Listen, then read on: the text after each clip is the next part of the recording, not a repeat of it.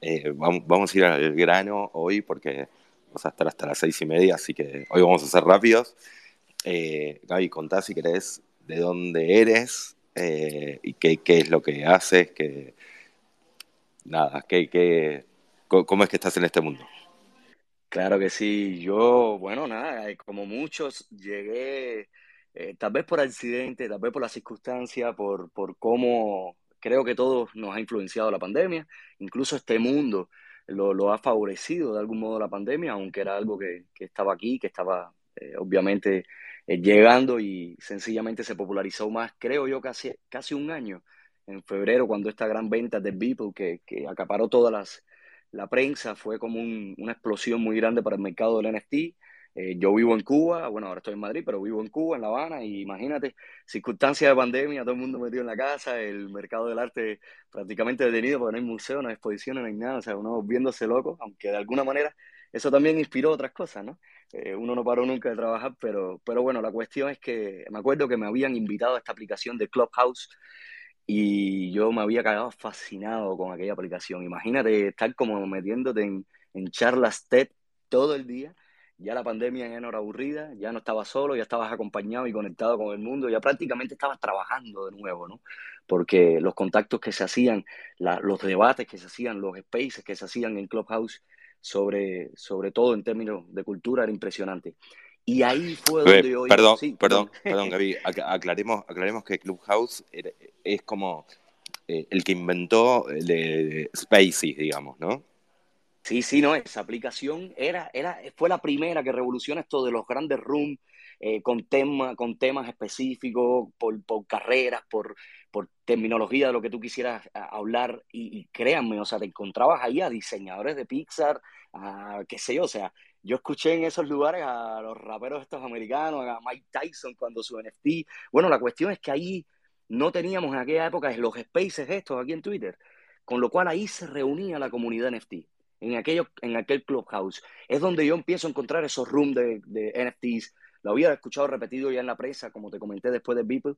Y en esos spaces era donde la gente se reunía. Esto que estamos haciendo aquí, esta, el desarrollo de esa comunidad, nació ahí prácticamente en, en Clubhouse. Y, y te digo, nos ayudábamos todos, la gente iba aprendiendo. Y ahí fue donde me di cuenta de que, coño, o sea, se puede. Ay, disculpen que coño en Cuba no es una mala palabra, que alguna sí. Pero bueno, la cuestión es que en aquel momento era como, brother, esto tiene todos los ingredientes para que un artista cubano encuentre eh, muchísimas libertades que no tenemos. Yo creo que los artistas del mundo entero, pero cuando digo cubano, en el caso mío de mi país, es por la, la circunstancia que hay sociopolítica, que nos, nos limita de todo, el Internet tan malo, y a pesar de todo eso, la gente buscó la manera de estar conectado ahí, aprender qué era NST, y, y gracias a eso, pues logré mentir mi primera obra y, y, adentrarme en este mundo que es una, locura que, no se detiene y que no te, no, o sea, es una fuente de inspiración. En mi caso, al menos, muy divertido. Gaby, eh, tú eres artista, artista, ¿qué, qué haces? ¿Qué, ¿Qué, es tu obra antes de los NFT, antes de que exista cripto y este mundo?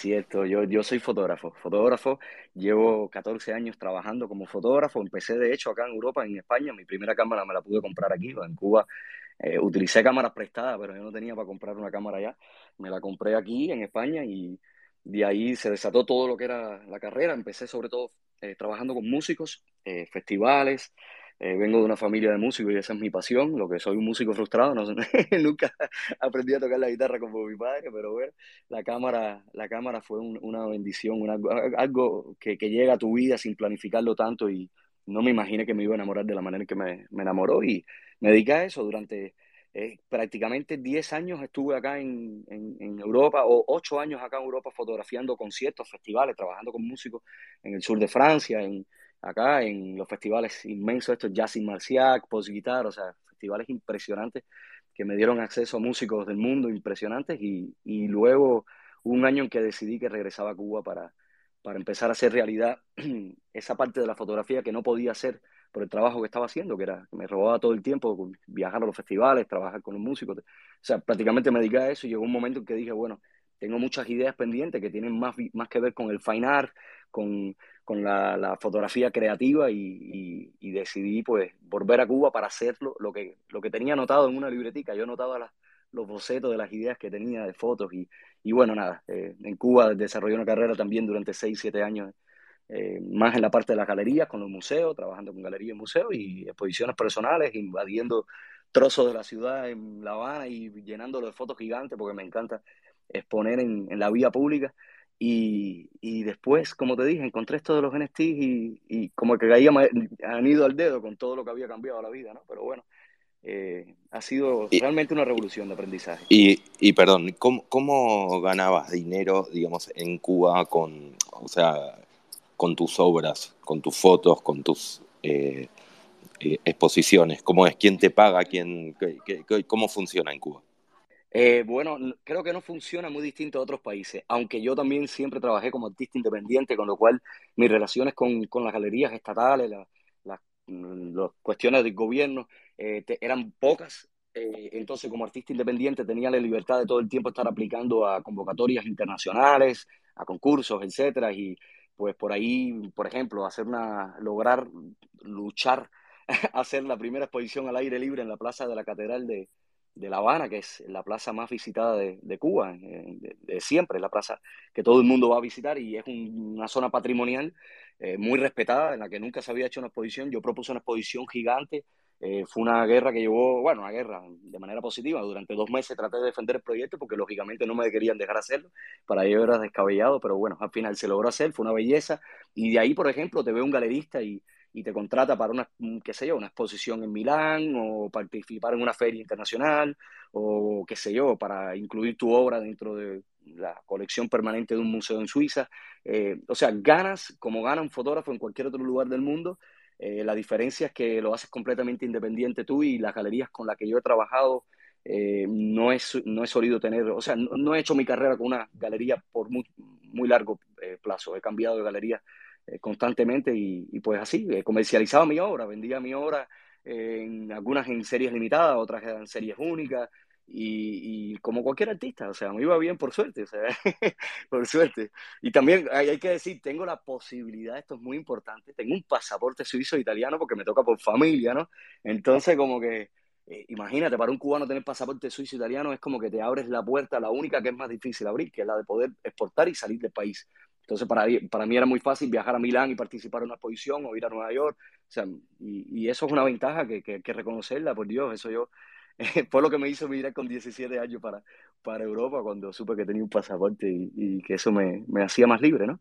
Entonces, pero bueno, no es fácil en Cuba, no es fácil, créeme. Es una, es triste sobre todo para un artista cuando la situación política se torna tan horrible como en los últimos años, donde la represión por parte del gobierno se ha acelerado a niveles absurdo, o sea, absurdo, porque yo puedo estar de acuerdo con ideologías, pero nunca con la violencia esta, y menos todavía con las dictaduras, y menos con, con las libertades de expresiones, que eso es una cosa que los artistas luchamos mucho en Cuba, porque cada vez que haces una exposición tienes como que los peritos, ¿no? Que vienen del gobierno a verificar qué es lo que vas a poner, cómo lo vas a poner, qué nombre va a tener la exposición, todo, y si algo no gusta, pues o, o, o, lo cambias un poquito, si eres flexible, o no haces la exposición sencillamente, porque obviamente la censura está ahí muy presente y eso lo hemos vivido todos nuestros carnes. Pero bueno, eh, es lo que toca, ¿no? Ser cubano. Gaby, de, de, después vamos a, a, a llegar al, al, al, final de este espacio como hablando de cómo el, el mundo cripto, los NFT, les permiten a los artistas saltar esta, esta represión, de, digamos, de sus libertades. Eh, primero te quería preguntar, ¿qué son las comunidades NFT? Digamos? O sea, lo, los CryptoPunks, los monitos aburridos son las conocidas, pero ¿qué, qué son? ¿Qué significan esas comunidades? Eh, bueno, en realidad hay muchas comunidades que son más allá de los coleccionables. Están los DAO, que son estas organizaciones que se hacen entre muchas personas y, se manejan wallets eh, entre todos y fondos donde todos requieren firma y donde todo se decide en comunidad. Por eso te digo, las, hay muchas comunidades. Estas específicas que me, que me mencionas son las comunidades que nacen de los coleccionables. Y, y, fue una revolución bastante curiosa que yo pienso que ya se ha sentado bastante. Es que como que va cogiendo nivel después de aquella ola que tuvo el año pasado cuando eh, sí, existían los punks, los CryptoPunks, y son diseños de, imagínate, 10.000 dibujos de estos personajillos que se hacen con píxeles, que, que, el pixel art es, es, es, un estilo de creación, ¿eh? hay que decirlo, ¿no?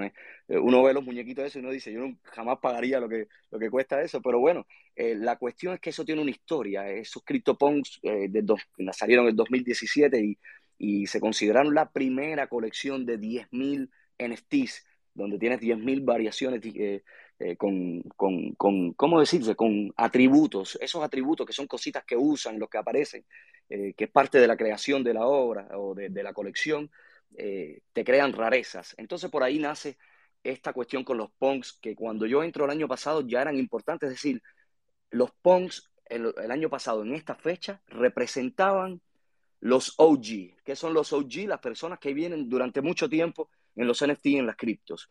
Eh, los que tenían punk en, en, febrero del año pasado eran personas así, gente que ya llevaban años en esto y que habían coleccionado los punk hacía tiempo, o aunque fuera recientemente, pero que tenían una educación de qué eran los punks y cuáles eran su historia, porque sus precios no eran tan, tan descabellados en esta fecha. Eh, yo no sabría ahora confirmarte, pero estoy casi seguro que rondaban entre los 9 Ethereum y los 15 Ethereum, casi seguro. Y estoy seguro que, vaya, tal vez me equivoco. Pero bueno, ¿qué quiere decir esto? Que luego ocurre esto de los, de los monos y, y, que sale en, en, mayo, abril, salen en abril y se venden por completo el 30 de, de abril o el, el, primero de mayo, no recuerdo, fue en esta fecha que fue una colección que, que yo recuerdo que, que, estaba en Clubhouse, cuando aquellos de nuevo no había Twitter, y alguien entraba todo el tiempo en el espacio donde estábamos y decía, oye, miren estos monos, qué cosa más cómica, caballero, miren esta colección, estoy comprando una pila. Y nosotros estábamos ahí en el espacio diciendo, pero este loco, ¿qué, qué tal? ¿no? Y, y, es una persona que conocemos muy bien, se llama Jeff, y, y él fue, como yo recuerdo, como la alarma que entraba cada ratito a ese space porque él se iba, y ese space duró toda la noche llegó hasta las 7 de la mañana. Porque él regresaba y volvía, caballero, miren esto, ya ha comprado como no sé cuánto. Entonces la gente empezaba a comprarlo y en el room todo el mundo empezó a hablar de los monos y mira que cogí, y mira este que apareció y mira esto. Bueno, cuestión, eh, no dormimos y a las 7 de la mañana estaban, eh, no recuerdo si fuera a las 7, a las 8 sube mi esposa por la escalera de la casa, me había sentado todavía en, en el escritorio y yo todo eufórico, mira esto lo que ha pasado, unos monos que han salido, qué locura esto, todo el mundo. Y mi esposa mira con cara de papi, son las 7 de la mañana, ¿qué, ¿qué, tú me estás hablando? Y la cuestión es que ya a esa hora se habían vendido todos y, y, ahí sí se creó una fiebre muy loca que durante, o sea, ¿qué es estas comunidades que hay detrás de esto? Esa fue mi primera experiencia, la primera vez en mi vida que yo entendí qué cosa es una comunidad detrás de un coleccionable y, y, y lo experimenté en mi carne, como te conté, en ese room y durante la semana siguiente fue una locura, o sea, eh, yo por FOMO, como tú dijiste, por alguien, ahorita estaba acordando, mencionaron esta palabra, el miedo a perderme las cosas, ¿no? Que es, es, algo con lo que hay que tener cuidado en este espacio, porque a veces te hace comprar cosas que ni siquiera te gustan, pero que si lo dominas y te, y, o, o, a veces sencillamente por suerte, probablemente me pasó a mí, el FOMO me llevó a comprarme uno de estos y, y, y, nada, que las siguientes semanas nos las pasábamos todos metidos en room reuniéndonos toda la gente que había comprado monos, conociéndonos, eh, empezando a entablar una amistad increíble. Eran unos espacios de cerca de 400, 500, 600 monos conectados en un solo room allá en Clubhouse. Imagínate, empezábamos con la jodedera esta de que alguien decía, oye, vamos para el, espacio de, de fitness de no sé dónde, que están haciendo en no sé dónde, y iban todos los monos para allá, de repente tú ibas para el espacio ese, y tú veías como se empezaba a llenar de monitos y toda la gente estaban hablando de otro tema, decían, cabrón, miren, está pasando algo, hay una pila de monos entrando aquí al room.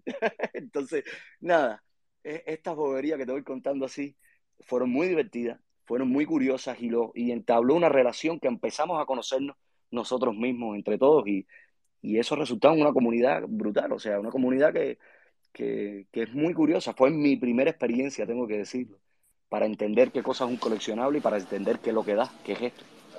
Gaby, me imagino que tu esposa ahora te dice menos mal que te quedaste despierto hasta las 7 de la mañana. Eh, eso por un lado. Pero por otro lado, a ver, comunidades como lo que contás, donde la gente se hacen amigas y donde después se juntan en distintos lados, existen desde que existe Internet, digamos, ¿no? O sea, por ahora es como que decís, bueno, pero eso vale eh, 200 mil dólares, que es el precio que, la, que, se que se paga hoy, ¿no? No se pagó en ese momento. Entonces, para, para muchas personas, eh, o por lo menos yo escuché muchísimo, que esto es algo inflado, que no tiene un sustento, que un día se va a caer y que un día se va a terminar, y por supuesto las miles de copias que salen todos los días tratando de que suceda lo mismo con los monos, ¿no? Entonces la pregunta es, eh, por, por hacerse amigos en una comunidad virtual uno no paga por 200 mil dólares. ¿Qué es lo que hay atrás? ¿Qué, qué es? Bueno, ¿Qué, bueno, qué a tienen los monos? Por supuesto, mira, en, el caso de los monos, te digo, lo- la- la- la- en el caso de esta colección, lo más potente que tiene es esto que te acabo de decir. Por supuesto, eso no es lo que hace que cueste 200 mil dólares. Te explico. Eso fue la raíz para que ocurriera todo lo que ocurre después. Eh, crear una comunidad es lo más potente que tú puedes, imagínate, para un artista, crear una obra, que esa obra pueda ser coleccionada por, qué sé yo, 10.000 personas y que esas 10.000 personas eh, se puedan, como que, o sea, se puedan conectar de una manera brutal a, a nivel humano. Estamos hablando de conocernos, nombres, apellidos, a veces no todos dan su nombre y apellido, mucha gente aquí anónima, está claro, pero me refiero a todo lo que lleva una comunidad fuerte detrás de la gente que se siente unida, eso es lo más potente que puede tener un proyecto. Ahora yo te voy a contar lo que vino después también, que trajo ganancias y que, que creó más FOMO todavía, y es lo que ha hecho que también el precio suba tanto. Pero te pongo otro ejemplo. Imagínate que 10.000 personas compran un proyecto que para ellos lo sienten único, que lo sienten comprometido, hermoso, y que solo por eso ellos deciden, imagínate, todos a la vez deciden que por menos que esto no se va a vender de nuevo. Entonces, literalmente, el, el valor de los monos, sí realmente un, un, poco lo crearon todas estas personas que lo aguantaron. Porque si a mí me ofrecían, a la, a la o sea, yo compré mi mono por 1.500 dólares, no es este específicamente, es otro que, que, que, que fue el primero mío, eh, por 1.500 dólares y a mí a las dos días o tres días me ofrecían 6.000. Si tú estás por el dinero, tú coges y tú lo vendes al momento. Pero si hay algo que tú descubriste, y te lo está diciendo un novato en comunidades, si hay algo que tú descubriste que es tan potente como poder relacionarte con gente espectacular, con artistas impresionantes, porque muchísimos de los que compraron estos monos son los OG de los NFT de febrero, de marzo, de abril, de esa época. O sea, son las personas que estaban construyendo los NFT en esa época, son las personas que yo conocí. Entonces, para no hacerlo muy largo, perdóname, lo que quiero decirte es que si las personas no deciden venderlo por tal oferta, es porque realmente están encontrando un valor detrás. Y ese valor inicial fue la comunidad, la que yo te conté. El conocernos todos, el relacionarnos, el crear grupos para ayudarnos y encontrar en esos grupos a los más grandes artistas NFT que habían en ese momento y a los más grandes coleccionistas. O sea, ya por ahí nada más te sientes privilegiado. Entonces, ¿qué vino después? Sí, que causó más valor. Fue cuando de repente un día los monos dijeron, pues nada, le regalamos un perrito. te voy a reír y todo. En fin, bueno, un día dicen, vamos a regalarle un perrito a todos y sacan estos Bake, uh, Board Bake Jack Club, creo que se llama, no, no me acuerdo ahora el, el nombre. El, la cuestión es que son los perros que acompañan a los monos, por decirlo de alguna manera. Aclaremos, Entonces, por favor, aclaremos, sí. porque la otra vez que te escuché decir esto, pensé que era un perrito, de, un, un, perrito de carne y hueso, y no, es otra colección, también de 10.000, uno para cada uno. Así mismo, disculpa, vamos a aclararlo exactamente. Un perrito que es un NFT, eh, donde utilizan varias, eh, muchas de las variaciones que ya tenían los monos y, sacan al perrito, pero la cuestión es que sacan al perrito y lo que hacen es regalárselo sencillamente a cada persona que tiene un mono. Y la cuestión es que en, en aquel momento ya los monos tenían un floor probablemente, o sea, un, un precio mínimo para comprarlos que, estaba por encima de los 3 Ethereum, si no me equivoco, 4 Ethereum cuando sacaron los perritos esto. Y la, bueno, te regalan el perrito y al momento el perrito recibía ofertas de, qué sé yo, de, de, de 1.500, 2.000 dólares, 3.000 dólares, o sea, te regalaron dinero. O sea, literalmente los creadores del proyecto no solo compraste el proyecto porque te gustó en su momento, sino que ahora cuesta mucho más, te ofrecen más, sino que además te regalan ahora algo que cuesta más todavía. O sea, ya puedes ganar hasta dinero sin tener que vender el mono, por ejemplo. Ese tipo de, gestos que tuvieron los creadores muy inteligentemente y muy rápido, porque tardaron pocos meses en hacer eso, eh, son los gestos que empezaron a crear una, una, una, comunidad más cerrada todavía, donde la gente se negaba menos todavía a vender eh, su mono porque ahora de repente te traía ganancias. Y si a eso le sumamos lo que vino, creo que cuatro meses después, estamos hablando de poco tiempo, o tres meses incluso, estamos hablando de poco tiempo para saltos tan grandes dentro de una colección. Los creadores decidieron tres meses después, creo que después de los perros, de, de regalar los perros, sacar los mutantes.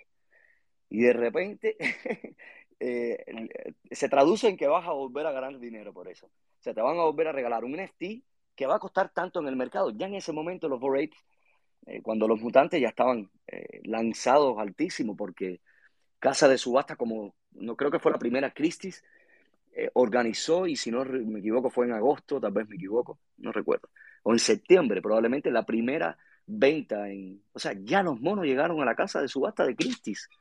¿Por qué? Porque Christie's entiende que son un factor que, eh, de historia, que de, de, repente representan una historia, porque los monos salieron y revolucionaron todo lo que es el mercado de los coleccionables. Todo el mundo vio lo que le hizo la colección de los monos y de repente empezaron a llegar los famosos proyectos 10.000, ¿no? Que todo el mundo empezaba a sacar eh, eh, colecciones de 10.000 NFTs con una temática distinta, un animal distinto, etcétera. En fin, crearon una ola, crearon un concepto. yo a veces me digo que es curioso, que ellos fueron los primeros, vamos a decir, en explotarlo Ah, y algo importante que no dije. ¿eh? Eh, otra cosa impresionante que tenían los monos cuando salieron es que desde el inicio te dieron los derechos intelectuales del, del mono que compras. Y tú dices, ¿para qué? ¿Qué cosa es el derecho intelectual? ¿Y qué, para qué lo necesito y por qué tiene más valor? No todos los días eh, los punk, por ejemplo, no dan los derechos intelectuales. ¿Qué significa? Que tú al comprar tu mono, tú puedes crear una marca con él. Si tú compraste 30 monos, tú puedes crear una marca de ropa con 30 monos en camisetas distintas. O sea, esos 30 monos o ese mono que tienes, lo explotas tú comercialmente como quieras a partir de entonces. Eres el dueño de ese mono. Y eso es una locura, o sea, eh, porque de nuevo, gente crearon marcas con los monos, marcas, eh, qué sé yo, representan lo mismo el, el icono del, perdón, el, el, qué sé el logo de un local, el logo de una marca, eh, bueno, ya has visto las marcas como Adidas y, y otras que han puesto a los monos como, como foto de perfil en, en, su, o sea, una casa Adidas poniendo un mono de perfil en, en, su foto de perfil en Twitter, que creo que todavía lo tienen puesto. O sea, te das cuenta un poco, se desató algo curioso y hay que decir sencillamente que sí, que, que, es un mercado volátil, que nunca se sabe qué va a ocurrir. Yo particularmente te digo, aunque, tú, aunque toquen el suelo los monos, si los monos mañana bajan a un Ethereum, yo jamás malaría los pelos porque mi vida nunca ha dependido de, tener el mono ni de lo que me ofrezcan por él. Eh, yo lo que hago, si pudiera, es comprar todos los que pudiera más, si caen al suelo. yo compraría todos los que pudiera más. Eh, pienso que representan ya parte de la historia del arte digital y la historia eh, siempre es invaluable. Es una cosa que tú no puedes decir priceless, ¿no? Como dice, no puedes ponerle precio porque nunca sabes cuándo vuelva a desatarse. Mira los, los CryptoPunk que tardaron dos años en costar una fortuna, que es lo que cuestan ahora, ¿no? También. Entonces, hay mucho, hay mucho que decir. ¿Qué otro, digamos, como, como cosas concretas? A ver, yo, yo digo en principio tangibles, no los intangibles, que es lo que dijiste recién, que tiene que ver con la historia y el precio de la historia, eh, o el no precio de la historia. Ahora, en, en lo tangible dijiste comunidad, es decir, conocer personas, Después dijiste dos cosas concretas, como que les dieron perros y les dieron mutantes. Esos perros y esos mutantes, no sé si los vendiste o si no, pero me imagino que muchos los vendieron y recuperaron la inversión inicial o ganaron dinero. ¿Qué más? ¿Hay más cosas tangibles que, que sucedan, que sucedan todas las semanas, todos los meses, con cierta regularidad? Sí, sí. Cómo no, cómo no. Vamos a salir, vamos a salir de la parte digital. Tangible es que yo haya llegado a España eh, en, en diciembre y a la semana y media haya quedado con, por un tweet, por ejemplo, en, eh, ahí en Twitter hice un tweet de, eh, bueno, ¿dónde están los apes, los breaks de acá de, de, España, de Europa? Vamos a vernos, no sé qué. Y a los tres días o cuatro, mi esposo y yo quedamos como con ocho personas del mundo del NFT, que son eh, bake holders sencillamente, que tienen un, mono, y, y, de repente nos sentamos en una mesa a tomar cerveza y seguimos de fiesta y ahora somos grandes amigos. lo que quiero decirte es que fuera de lo digital de repente sencillamente porque ya formes parte de los Bake, eres parte de la familia y, no hay que subestimar lo que significa todo esto, no es solamente amistades, también se crean relaciones de trabajo muy importantes.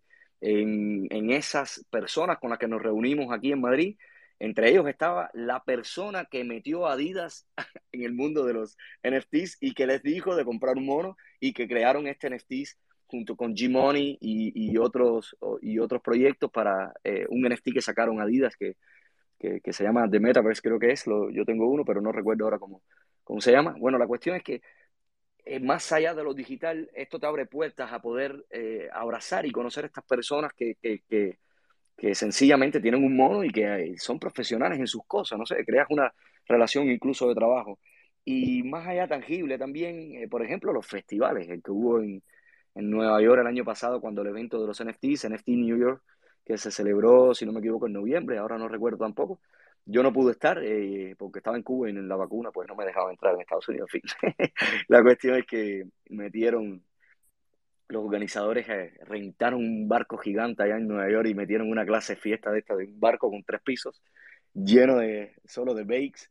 Eh, la entrada fue completamente gratuita y fue una fiesta espectacular donde literalmente estaban, qué sé yo, coleccionistas y artistas que son de, literalmente, o sea, personas que han escrito la historia de los NFTs. Entonces, eh, va, allá, va más allá de lo, de lo digital, o sea, no solo tiene una cuestión económica, es más bien una cuestión también de, de, todas las relaciones que se crean detrás. En mi caso me ayuda mucho también, yo tengo varios proyectos personales míos y el hecho de poder compartirlos en grupos de, de personas que tienen monos, eh, nos brindamos muchísima ayuda. Tenemos un grupo de monos latinoamericanos, por decirlo de alguna manera. Eh, en fin, es, es curioso, es curioso yo nunca lo, nunca idolatro nada, por supuesto, eh, uno nunca deja de tener los pies en la tierra, ¿no? Pero, pero es divertido sencillamente y detrás se ha creado algo, algo de trabajo, más bien algo de comunidad, algo de creatividad también, por una cantidad de artistas e inspiraciones tremendas. Los monos, estos fueron los que me inspiraron a hacer mi, probablemente el proyecto más grande de mi vida, que fue el, los CryptoCubans Social Club que, que lanzamos en, en, enero. En fin, eh, son inspirados de, de esta experiencia, inspirados de, del concepto del coleccionable, del concepto de, comunidad que hay detrás de un NFT y de cómo los NFT pueden afectar en la vida real tuya, o sea, en la vida real, en la vida física, la vida real es esta también, ¿no? Pero en la vida física. Entonces, eh, es, siempre difícil explicar este tipo de cosas cuando no se conoce mucho. Eh, yo soy el primero que cuando veía un precio descabellado en un NFT o en una obra de arte, tengo que decirlo, en un museo, eh, en una feria de arte, a veces dice que es locura, o sea, ¿quién paga esto por esto? Eh, eh, yo siempre pienso que hay que leer la historia que hay detrás cuando ese tipo de efecto te ocurre, ¿no? Cuando ves el plátano de, Mauricio Catalá colgado en, la feria de Art Basel eh, de hace dos años, en, ese plátano con la precinta que se hizo viral, es una burla, claro que es una burla, y por el precio en que se vendió, pero realmente la gente investigó quién era Mauricio Catalá y cuál era su obra. O sea, eso, ese tipo de cosas hay que buscarlas también. Y, el ser humano es loco, el ser humano es, arrebatado, como decimos nosotros en Cuba, pero, el ser humano también es bastante curioso. Y pienso que si una persona recibe una oferta de 200 mil, 300 mil y a veces mucho más por un, un que tiene y no lo vende, realmente hay que preguntarse qué hay detrás de esto para que no quieran venderlo. Y yo pienso que es ahí donde está lo lindo. Para mí, por ejemplo, representa poder tener el único bake que hay en Cuba, o sea, poder decir que de 10.000 que hay en el mundo, uno, uno está en Cuba, por lo menos. Por lo menos en Cuba podemos presumir uno y, regarlo por ahí. Y tú dices presumir, bueno, sí, presumir porque ahora los bakes también se volvieron una especie de moda esta pues, de influencer y de deportistas y de... O sea, literalmente se lo han comprado no sé cuántos deportistas de la NFL, de la NBA, eh, cantantes, músicos, o sea, eh, se crea como una ola y, hay alguien por ahí que decía algo curioso, que, que, es cuando te resuena eso en la cabeza bien y tú dices, coño, es verdad, eh, alguien decía, hay no sé cuántos millonarios, creo que hay 60 millones de millonarios en el mundo y no sé cuántos artistas famosos y no cuántos, y solamente hay 10.000 monos. Entonces, ahí es cuando tú dices, coño, eh, ya entiendo por qué hay gente que se ha vuelto tan loca y ha decidido pagar tanto por, por esto, ¿no? Entonces, no sé. No, no, no, no voy a yo a crear aquí una especulación de mercado o a, rendirle tributo a ninguna especulación de mercado porque no va con mi filosofía de vida, pero sí, sí puedo hablarte de, de lo que hay detrás que es muy lindo y que, es muy curioso. Y, y nada, es Justamente, digamos, la, la idea de, este espacio era saber qué hay atrás, ¿no? Saber qué hay atrás, por qué con los monos sucede lo que sucede y pasa lo que pasa. Em, y bueno, vos ya te tenés que ir, pero quería saber sobre tu proyecto los CryptoCubans, eh, que, digamos, si tu intención o la intención del que crea una colección, porque vos creaste tu propia colección, es, digamos, que suceda lo mismo con los monos o hay otro interés atrás. En, en, mi caso particular eh, es un experimento, yo creo que como todo artista, ¿no? Te pones a, a experimentar con cosas que sueñas. Cuando tú sueñas algo y, y, te da eh, ¿cómo decirte? Pica pica, para decirlo bien a los cubanos. Y te está picando todas las noches. Y todos los días te estás preguntando, coño, esta idea está buena. Te repito, los monos fueron la inspiración. Pero ¿la inspiración de qué? Yo soñaba como en junio, ¿por qué no hacer un coleccionable con personas reales? Y le decía a mi esposa, ¿te imaginas lo que eso puede dar? O sea, ¿te imaginas que puedes crear una colección donde el NFT que tú coleccionas es una persona que vive en algún lugar del mundo y a la cual puedes conectar con ella y conocerla? Tiene que ser muy loco, o sea, poder conocer a tu NFT. Eso rompe un poco el molde de, de los coleccionables, que es puramente digital, y de repente le agrega un valor humano que es el de poder conectar con esa persona en la vida real. Y esa fue mi inspiración. Me picó la cabeza muchísimo tiempo pensando en cómo lo construía, cómo se podría hacer realidad, cómo lo convierto en un coleccionable. Y, ahí empezamos, pues llegó un día que sencillamente, creo que fue un, nunca voy a olvidar, un 19 de agosto con mi esposa que nos miramos y dijimos, oye, todo lo que hemos, todo, todo lo que hemos compartido que se nos ha ocurrido para los CryptoCubans nos encanta, creo que, creo que hay que hacerlo. Y en septiembre empezamos con la fotografía, o sea, los CryptoCubans son 1492 eh, cubanos que nosotros fotografiamos en una posición específica, utilizando 153 objetos específicos que van de vestuario a cosas en la cabeza, en la boca, en la nariz, en las manos, y, y, es, y hay una variación. Ninguno es igual, ninguno tiene la misma cantidad de objetos o de la misma forma, ninguno eh, eh, es igual, sencillamente. Y algunos tienen objetos que se repiten muy poco, que aparecen en 1492 veces, aparecen tres nada más en la colección. Entonces, nos encantaba ese concepto de coleccionable, pero traerlo a la vida real, hacerlo con personas de verdad. Porque si hay algo mm, increíble que uno busca en el coleccionable es que uno sea lo más distinto posible al otro y tener el más raro. Y yo decía, ¿qué hay más raro que el ser humano? Que las fracciones del ser humano. Pero además, detrás de esto llevar un concepto que es casi social. Es un proyecto que pretende, nuestra intención no es vender como vendieron los monos, que si hubiéramos vendido en una noche como hicieron los monos, estuviéramos súper orgullosos y pudiéramos hacer más de lo que queremos hacer. Pero nuestra intención en realidad era, primero, crear el proyecto más grande en este volumen creado en Cuba y también crear un coleccionable con personas reales que hasta, hasta, hasta el momento que yo conozca no existe. Entonces, eh, uniendo todos esos conceptos, y sumándole que yo puedo utilizar esta tecnología para ayudar a mi país, esos 1.492 personas reciben, reciben un por ciento del primary sale, de, la venta inicial del proyecto. Pero además de un por ciento, los tenemos a todos o casi todos en un Telegram, donde nosotros les educamos sobre los NFTs, sobre qué es el blockchain, sobre cómo pueden utilizar sus wallets para eh, enviarse dinero entre las familias, porque en Cuba muchas personas reciben pensiones de sus familias de Miami, etcétera, y viven de eso. Y esas pensiones vienen con unos impuestos brutales por el gobierno o por el mercado negro. Y nosotros les educamos cómo pueden utilizar el Ethereum o el Bitcoin para transferir dinero de Estados Unidos, de cualquier lugar del mundo, a Cuba, sin tener que pagar prácticamente nada. Es decir, este tipo de cuestiones son justificaciones que metimos dentro del proyecto porque encajaban perfecto. ¿Para qué vamos a crear un proyecto solo digital si podemos afectar positivamente en la vida de las personas. Esa es la intención de CryptoCuban y, y es algo muy loco. Imagínate que cuando tú coleccionas un CryptoCuban, tú vas a la web hoy día y conectas el wallet en una parte que se llama, uh, ¿cómo es que se llama? Uh, Meet CryptoCuban. Y el, y el contrato inteligente detecta cuál es el CryptoCuban que tú tienes y automáticamente te pone un video de esa persona que grabamos ese día que le hicimos la foto. Y hacer un proyecto para que tengas una idea, perdónenme, cerrar la idea. Eh, fíjate si la intención nuestra no es economía, no es hacer dinero con, con los CryptoCubans, la, visión, la, visión nuestra es una cuestión social, crear una historia dentro del NFT cubano, eh, pero sobre todo, eh, ah, Dios mío, perdí ahora mismo ah, una idea muy importante que te iba a decir, pero eso me pasa mucho cuando hablo.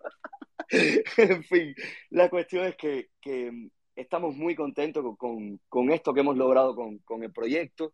Pensamos que la idea siempre es empujar la tecnología y ver qué puedes hacer con ella. Y yo pienso que es eh, realmente loco eh, el hecho de poder utilizar algo digital para conectar y, y, para afectar positivamente en la vida física de las personas. Que esas personas físicamente puedan conocer a otras, que esas personas físicamente puedan crear relaciones con otras de trabajo o de otro tipo. En fin, eh, es algo que me fascina en el mundo del NFT y los CryptoCuban nacen un poco de eso. Y ahí sí, lo que te decía era que, fíjate, si no es por hacer plata, que era más fácil coger y pagar un diseñador y hacer 10.000, qué sé yo, 10.000 cotorras, o 10.000 eh, papagayos, qué sé yo, se han hecho de tantos animales. Es lo mismo con lo mismo. Tomarse el trabajo de fotografiar a 1.492 personas durante dos meses prácticamente, créeme que no es una logística sencilla porque lo viví. Hay un video en YouTube en el proyecto que pueden verlo para que tengan una idea de cómo funcionaba el estudio en aquel momento. Pero lo que quiero decirte es que si decidimos hacerlo así es porque soñamos con algo más que dinero. Soñamos con una comunidad, un estilo, algo lo que ocurrió con con lo de los monos, pero no en el sentido monetario, sino en el sentido de esa unión. Y, y es lo que estamos intentando lograr en, en, nuestro Discord y en los canales que estamos creando y en estos puentes y estos eh, canales que hemos creado para que la gente conecte con su CryptoCuban y, y cosas así. Así que eh, va por ahí la cosa. no, sí, para, mí está, para mí está buenísimo el ejemplo porque, o sea, te ayuda a entender, insisto, ¿no? Muchos vemos de afuera y decimos y nos cuesta entender por qué las cosas estas tienen valor eh, y entonces entender las historias que hay detrás y que, digo, a mí me parece importante lo que dijiste de los monos que tiene que ver con, eh, marcan un hito en la historia de los NFT, o sea, van a, van a quedar en la historia los monos, o sea, por más que en algún momento pasen a valer cero, van a quedar como la, una de las primeras o la primera o la más importante, la más conocida del mundo. Eh, y lo que estás diciendo tú también tiene que ver con la primera comunidad de NFTs eh, de, con humanos, la primera comunidad de NFTs de Cuba. Eh, y entonces hay historias detrás que van más allá, que tienen, no sé, en tu caso particular tiene que ver con lo artístico y con cosas como que son bastante más profundas. Está, está, bueno, a ver, me, me, queda la duda cómo las personas se enteran que atrás hay eso, digamos, más allá de las que estén interesadas y entonces se conectan a un canal de Discord y, conocen tu historia. Es decir, uno puede entrar a una landing page y leer y va a encontrar un montón de texto, pero la gente en general no lee texto. Entonces, ¿cómo saber que lo que hay atrás cuando uno mira una comunidad o pasa por una comunidad de NFTs? ¿Y que, cómo hacemos para entender qué hay realmente atrás? sin, sin tener que, digamos, pasar horas, o, no sé, si se puede percibir de alguna manera. Eh, yo pienso que se percibe, pero con el tiempo. Es una cosa que estamos acostumbrados a que todo sea fugaz en este mundo, ¿no? En un segundo queremos tener la información y, eso requiere, como tú dices, leer y no queremos, y requiere ver un video de seis minutos y no queremos ver seis, vemos dos. Eh, es, es, cuestión de tiempo cuando tú ves algo muy repetido, eh, ejemplo de los monos, te, eh, ¿cómo tú te enteras que está pasando algo grande con los monos detrás? Muy sencillo, es cuando tú ves los monos hoy y tú dices, ah, ok, y estos monos, bueno, ya, ok, sigue. De repente lo ves mañana y lo ves pasado y lo ves pasado y lo ves pasado. Y hay un momento que tú dices, ¿qué está pasando con estos monos? Y entonces empiezas a meterte, eh, ¿cómo puedes enterarte de cosas así? Pues cuando hay spaces eh, donde se reúnen eh, personas de los monos, qué sé yo, o incluso de los Cool Cats o de cualquier otro proyecto de esto y escucha lo que están construyendo detrás o sus propuestas y cosas así, eh, te vas dando cuenta, pero sobre todo, ver eh, qué personas forman parte de esa comunidad cuando tú ves que hay, que, que, hay personas muy interesantes, que, de artistas que uno admira, de coleccionistas que uno admira, eh, que forman parte de esa comunidad, tú dices algo interesante tiene que estar ocurriendo ahí. ¿Y cómo te enteras? Pues en mi caso, en su momento, te repito, en Clubhouse, aquellos spaces que se hacían eh, horas y horas y horas, durante semanas y semanas y semanas se estuvieron reuniendo los monos allá todos los días, eh, ahí donde yo me iba dando cuenta la, la, lo, lo, lo, unido que estaba el grupo este y, y, cómo se planificaban cosas entre ellos, eh, pequeñas comunidades, es decir, están las pequeñas, las grandes. O sea, eh, creo que sencillamente participando en la comunidad tú te vas dando cuenta qué comunidades, detrás de qué proyecto hay comunidades que están generando cosas interesantes, más que el famoso FOMO o la intención de hacer dinero por, por hacer dinero o, crear eh, qué sé yo, eh, este tipo de sensaciones, lo que uno, uno, cuando ves que a largo plazo, durante, como pasó con los punk, eh, del año que viene, si tú sigues durante todo el año escuchando los CryptoCubos, en el año que viene sigues estando ahí, los CryptoCubos van a formar algo eh, familiar en tu vida. Ya tú vas a saber que eso existe de hace un tiempo, aunque sea inconscientemente. Y ahí donde tú, yo pienso que uno detecta que es, cuáles son las comunidades que están construyendo a largo plazo, que esa, eso es lo más, lo vital, ¿eh? construir a largo plazo es el éxito de cualquier proyecto. Nosotros los CryptoCubans no hicimos sold out en el primer día, estamos muy lejos de esos y sinceramente, créeme, es lo único que no me importa. Es lo único que yo me baso diariamente en mi trabajo con el proyecto, en generar canales cada vez más interesantes para, para hacer esto que yo quiero, que, que las personas se conozcan en la vida real, aunque sea eh, por el teléfono primero, luego un gran evento en La Habana, otro en Miami, eh, cosas así, como un poco siguiendo la filosofía de lo que hicieron los Bakes. Gaby, bueno, sé que te tenés que ir, yo por mí te sigo preguntando, o sea, me tenés, me, me, me, tenés que detener. Te, te, te, propongo como dos preguntas así, finales, pero muy con respuesta corta, así ya te vas. Eh, si quieres ser larga, puedes hacer largas. Es, lo que, yo no tengo apuro. Eh, ¿Cuánto te ofrece? Cuál, fue la última oferta que te hicieron por tu mono? Uh, última oferta, no, no sabría decirte ahora. La última, a veces llegan ofertas un poco ridículas, tú sabes, que la gente para, tú sabes, para poner algo. pero creo que la más grande que me han hecho, no recuerdo, pero creo que estaba por encima de los 350 mil, más o menos. Eh, ¿Te tentó alguna vez venderlo a 350 mil dólares? no, o sea, no, no, eh, no, no, no.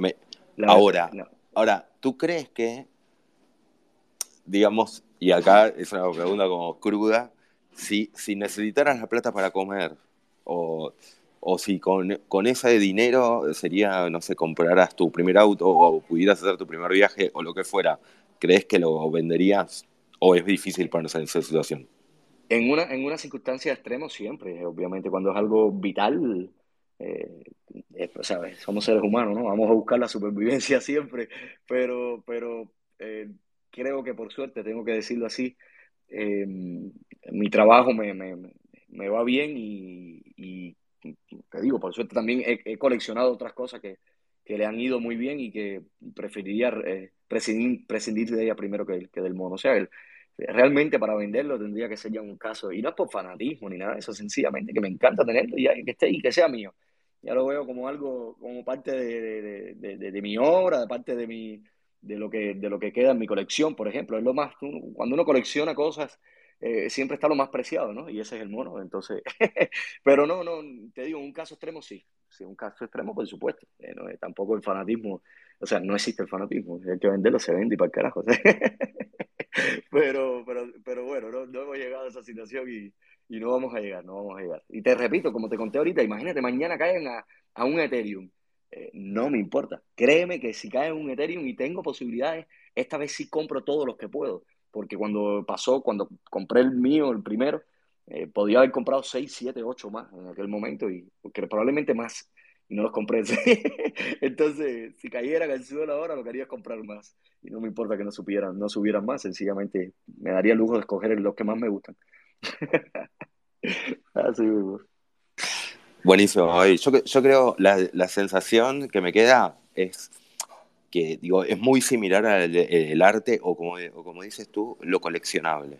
Eh, Digo, es como las mismas razones de por qué una persona que tiene un cuadro, una pintura de mucho valor, no la vende, este, porque el placer de tenerla es mayor al beneficio monetario que le da.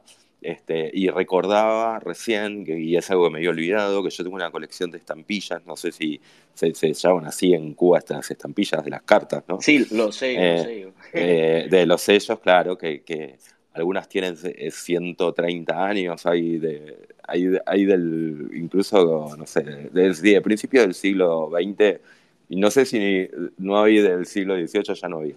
Eh, y digo, nunca fui a, a, buscar, y sé que hay algunas que tienen valor, y siempre fue como, pero ojo, tal vez es porque nunca fui. Si fuera online y me estuvieran haciendo ofertas, tal vez la vendo. Pero digo, es como que hay una cosa de decir, no lo quiero vender porque me gusta tenerla, digamos.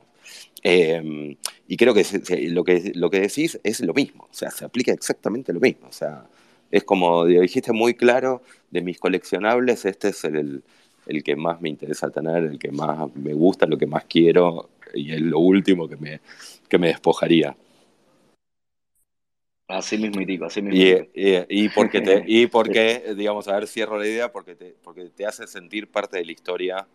Eh, no, porque tengo un trocito de historia que yo viví muy feliz. Eh, cuando tú vives un momento de, de, de, Cuando tú vives una revolución industrial, que es lo que está ocurriendo hoy día, y esto lo vamos a tener más claro dentro de cinco años, pero cuando vives y forma parte de una revolución industrial, y puedes tener un trocito importante de la historia de, de esa revolución industrial, es, es, eso lo que tú estás guardando, por eso lo guardo. Gaby, me, quedaría una hora más. Vos, tú te tienes que ir, ya te tenías que haber ido. Sí, ya me, este, Los del otro Space nos van a putear. Diles culpa al cripto boludo. No, sí, em, es, un, es, un, space mismo de los CryptoCubans, pero ya tengo que, ya, ya sí. Hoy. De hecho, un artista invitado que, que está invitado, que, que, está abajo ahora mismo, que está invitado en nuestro space, al que quiera sumarse, se sume, que es Raúl Muñoz, que eh, junto, junto conmigo el, el, los que estuvimos en la revista Time ahora con, con el drop que hicieron y, y, él está invitado ahora, queremos entrevistarlo, así que son bienvenidos todos a conocer a Raúl Muñoz, que es un gran artista cubano. Y perdón, ¿por qué estuvieron en la revista Time? Ah, porque, porque Time me, porque me contactó el director de la revista Time en, octubre, noviembre o diciembre, no recuerdo el año pasado, para, para un drop que hicieron en enero, tampoco me, me recuerdo la, la fecha, y me invitaron a formar parte del drop y, en, dentro de la actividad de, de, esa, dentro de lo que crearon con Time, eh, me permitían invitar a otro artista cubano para que representara una idea que yo proponía para un año, para que ese artista representara esa idea 100 años más allá. Entonces yo propuse a Raúl, que fue el artista que, vino conmigo, y, bueno, eh, nada, es un orgullo, qué sé yo, que haya dos cubanos ahí en medio de, ese drop tan importante de la revista Tiger es algo que nos da alegría también. Así que esas son las cosas que ocurren también en este mundo del NFT, que son, créanme, va más allá de lo digital, va a tu vida física. O sea, logras tener contacto de repente con, o sea, recibe, el día que recibe la llamada del director de Time allá en Cuba, mientras comes, te das cuenta que, que va más allá de lo digital, que toca lo físico. Entonces, eh, por eso es importante lo que está ocurriendo, sobre todo para la libertad de muchos artistas en mi país y de, todo, de todos los países, ¿no? Pero en países con régimen totalitarios o régimen que, cometen ilegalidades y, donde existe la, ¿cómo se llama? La, la, censura tan aguda, pues eh, esto de los NFT es una libertad y eso, eso no voy a dejar de, reclamarlo y de decirlo siempre porque lo he vivido en mis carnes. Gaby, Gaby, perdón, la ultimísima. Em, dijiste eso, el, el, artista en Cuba es censurado, vimos en los últimos tiempos cómo entran a las casas, los reprimen a los cantantes. Eh, ¿Cómo impide, digamos, eh, el arte digital y la tecnología blockchain para que el artista cubano igual se pueda expresar sin la posibilidad de que, el gobierno lo pueda reprimir? A ver, la, posibilidad de que te toquen la puerta de la casa siempre está, pero la, tranquilidad de que tu obra no la pueden tumbar y desaparecer es, eh, importantísima. Eh, uno de los artistas, ¿cómo se dice?, que más eh, trabajan la, ¿cómo decirse? los opositores, uno de los artistas opositores más importantes de Cuba, el gobierno cubano le desapareció sus obras, entraron en la casa y se, se las desaparecieron, nunca las recuperó.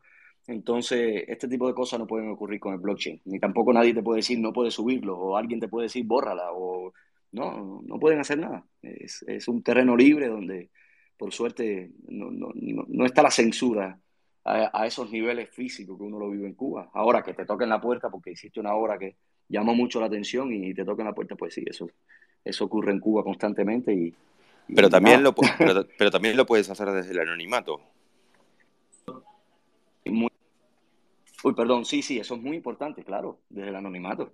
Muy importante. O sea, puedes crearte un personaje completamente y, y que existe. En, Cuba existió un artista eh, muy polémico que se llamaba El Sexto, que él hacía eh, grafitis y cosas en las calles y filmaba siempre como el sexto, era muy contestatario y en aquel momento no se sabía quién era, ya lo, con los años se supo, ¿no? Pero en este mundo es un factor muy importante, ¿no? Poder jugar detrás de un, de un avatar y un nombre que te inventes, pues ya puedes hacer también, como se dice, como se dice, ¿no? Se puede hacer oposición o por lo menos sencillamente expresar libremente las ideas y que y que eso no te cree problemas. Eh, yo, yo, me lo he planteado varias veces, pero como trato de no meterme tanto en política, porque en Cuba la política al final siempre te salpica y siempre te afecta en la vida.